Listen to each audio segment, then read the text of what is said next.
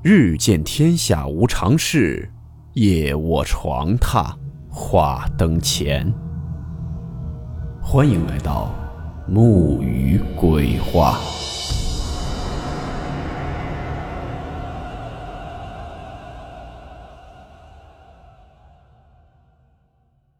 大家好，我是木鱼。今天的故事呢，来自匿名网友分享。故事名称。跪在门前的女人。温馨提示：本故事含有未经证实的内容和边缘化知识，部分内容超出普遍认知。如感到太过冲击自己的主观认知，请大家当做故事，理性收听。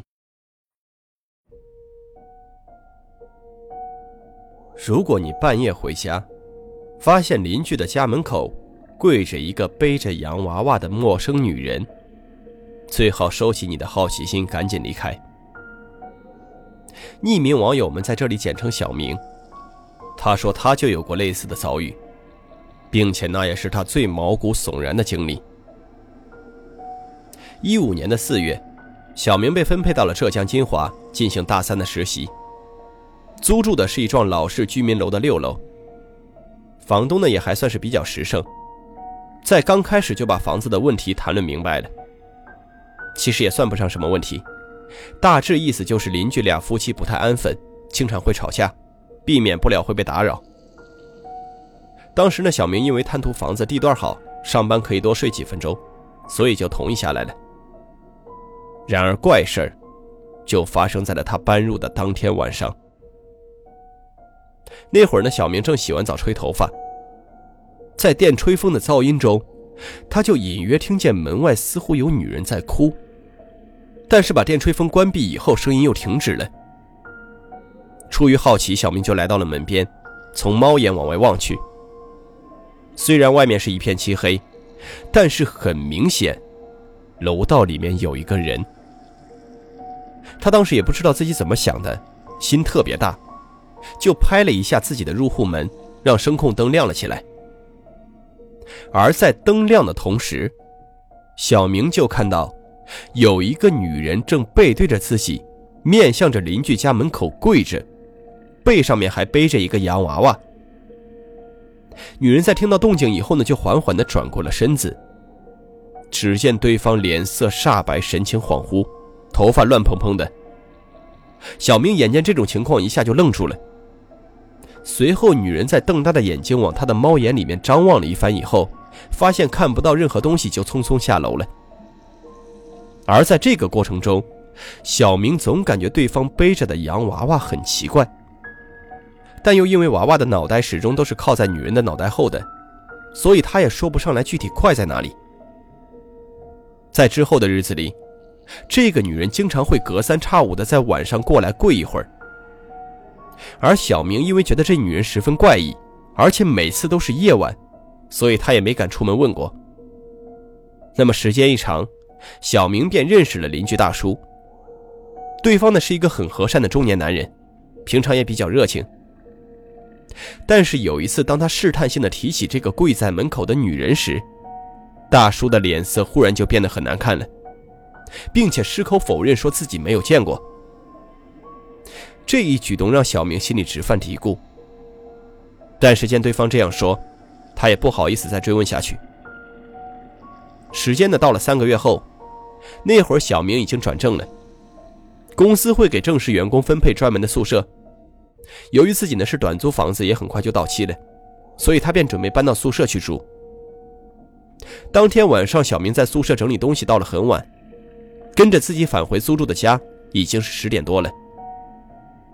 而在走到三楼时，他就听到楼上似乎有隐隐约约的抽泣声，但是并不明显。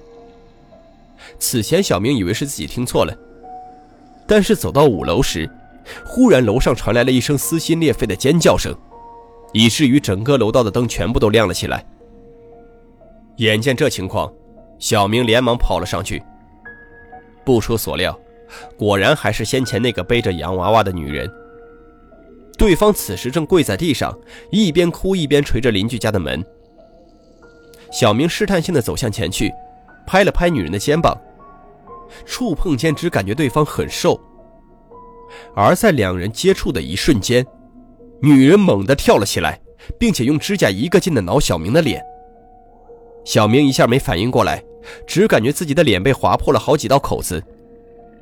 等他意识到发生了什么的时候，就看到这个女人身上背着的洋娃娃，长着的居然不是普通的动画角色的脸，而是一张被贴上去的小孩子的大头人脸照片。女人也在一次又一次的抓挠中显得越来越疯狂，并且近乎尖叫的大喊着“还我女儿”。好在说邻居大叔及时打开了门，把两人拉了开来，这才避免了小明破相。而楼下的邻居们在听到了动静以后，也纷纷开门，但是他们只是望了一眼，又回了自己的屋子里。更加奇怪的是，没等一头雾水的小明站稳。那女人在看了一眼大树以后，像是见到了克星一般，迅速逃离了。这事之后，小明询问了房东，才知道，女人和大叔原本是俩夫妻，后来因为女人的一次看管不到位，导致他们三岁大的女儿从楼上摔了下去，人直接就没了。俩夫妻呢，为这事也经常吵架，以至于女人的精神状态一天比一天差。不过房东在一年前就搬走了。所以，在他印象中，只有俩夫妻经常吵架，他不知道后续究竟发生了什么。但是小明自己推测，很有可能是女人在疯了以后，就被邻居大叔赶出了家门，而这个疯女人多半是把不知道从哪儿捡来的洋娃娃，当做了自己的女儿，贴上了照片，并且还想回家，所以这才会发生自己碰到的那些怪事儿。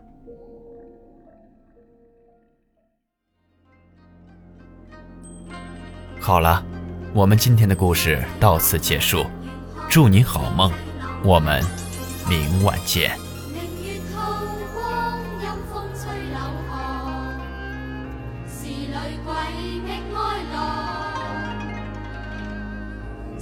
人愿爱妻厉鬼新娘？